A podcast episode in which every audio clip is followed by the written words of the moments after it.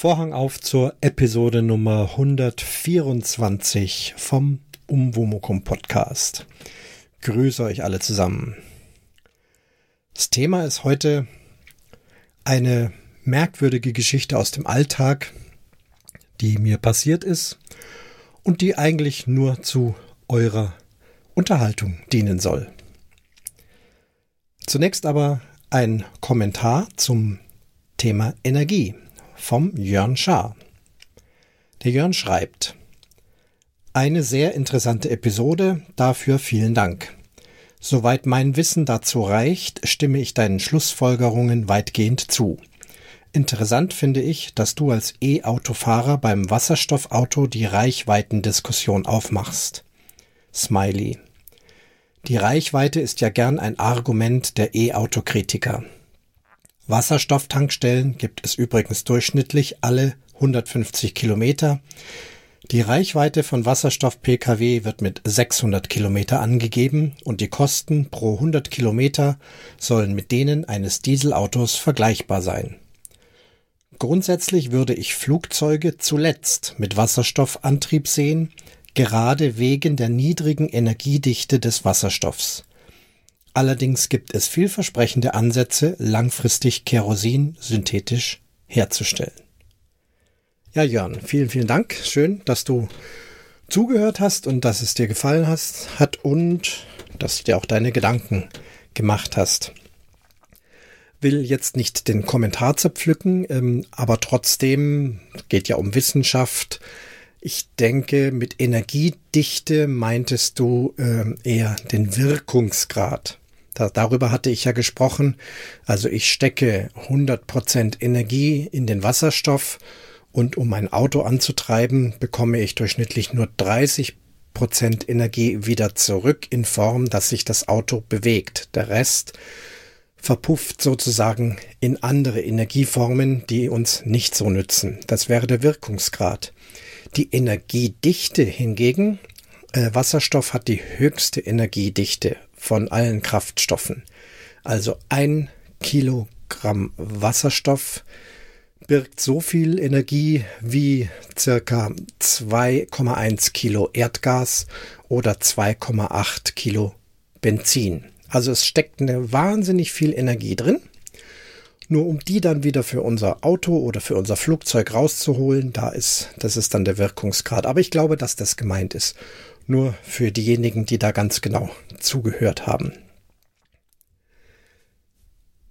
Nun denn, das Thema heute Funkwellen aus der Spülmaschine. Ja, was ist denn da los? Ich fange mal von vorne an. Wir haben uns vor circa zwei Jahren eine neue Küche einbauen lassen aus Vollholz, eine Schreinerarbeit. Bei uns ist nicht der Krösus ausgebrochen, unsere Küche ist relativ klein, war also finanzierbar.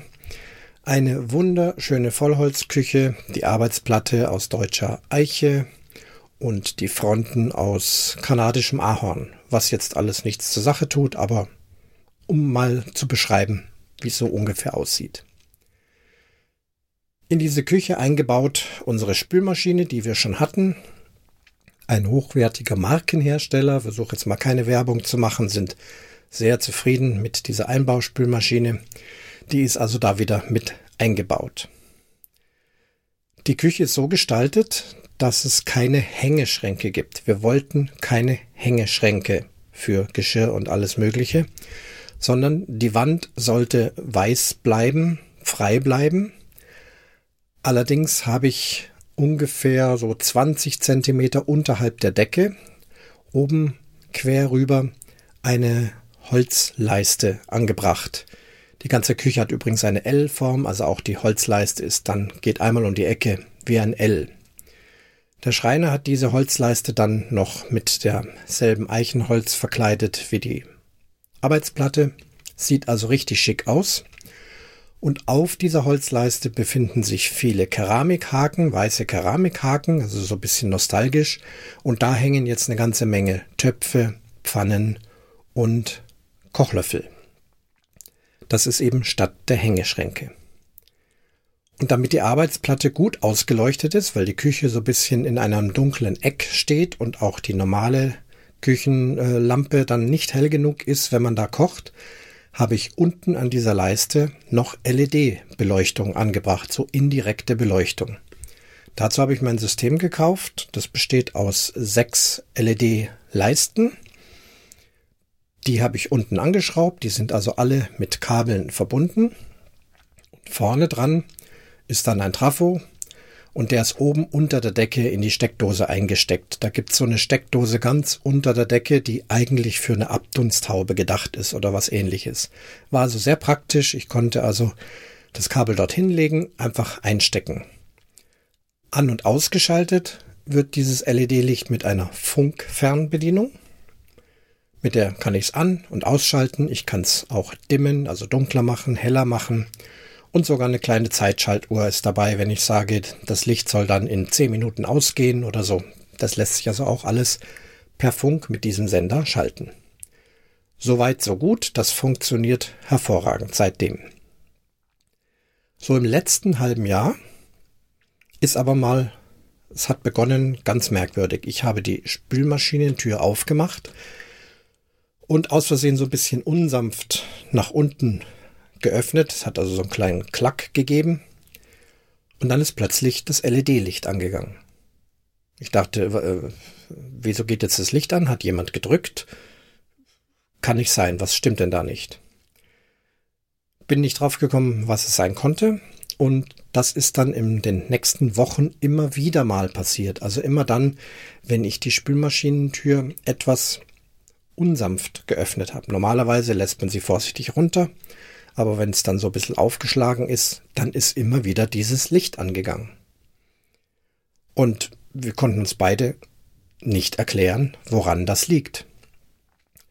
Also Spülmaschine und äh, Licht sind nicht technisch in irgendeiner Weise verbunden. Sie sind auch nicht in derselben Steckdose eingesteckt. Das ist alles absolut getrennt voneinander.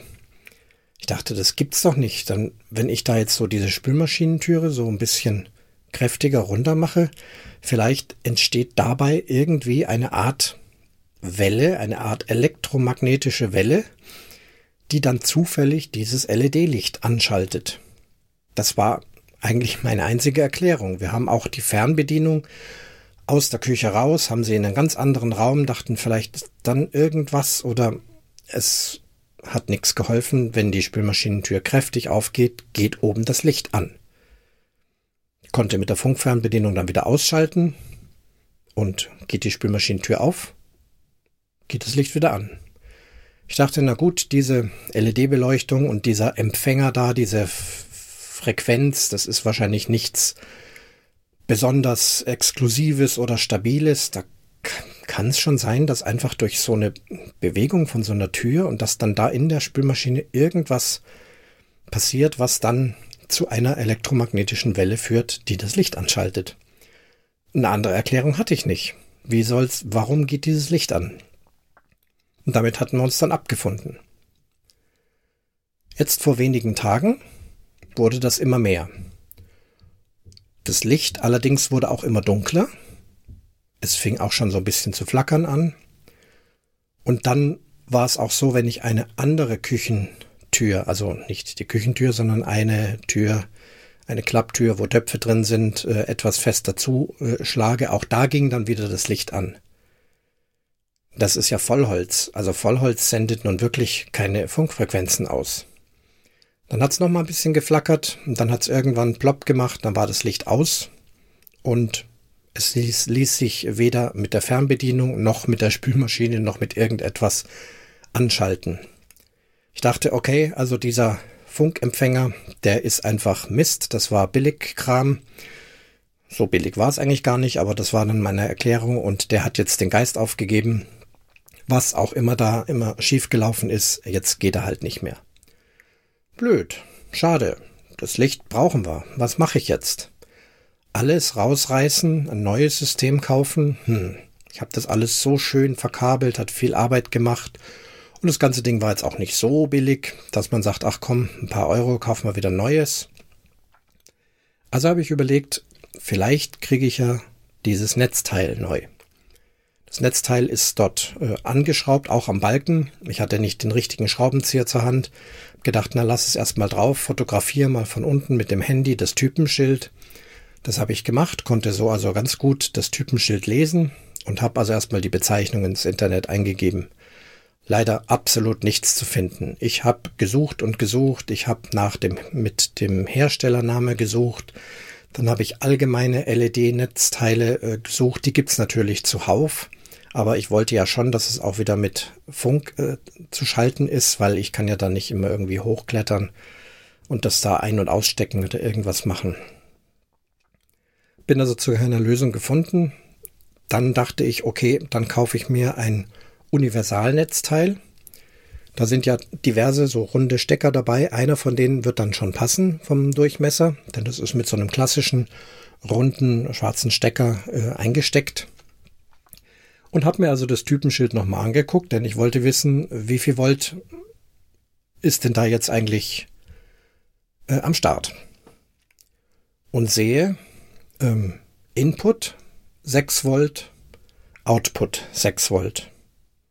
Steht so auf diesem Kästchen. Auch noch die Polung, äh, wo Plus und Minus ist, außen am Stecker und innen am Stecker. Dachte ich, das ist doch, das stimmt doch nicht. Es muss doch Input 220 Volt sein, Output 6 Volt. Aber da steht Input 6 Volt, Output 6 Volt. Hm. Komisch.